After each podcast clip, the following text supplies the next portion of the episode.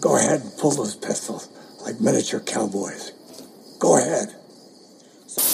Grand Torino aurait dû être le film Testament en tant qu'acteur de Clint Eastwood s'il n'y avait eu depuis La Mule. Dès l'annonce du projet, les rumeurs les plus folles se sont répandues comme une traînée de poudre.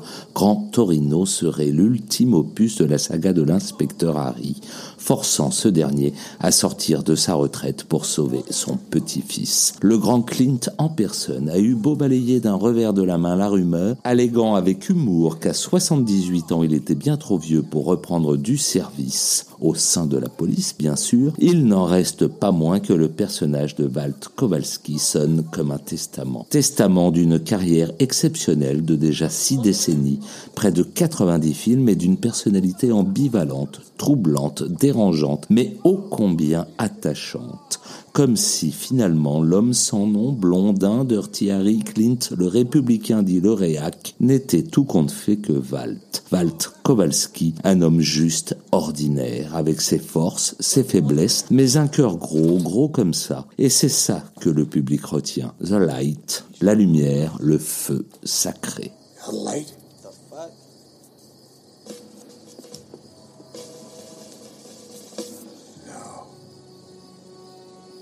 Me. I've got a light.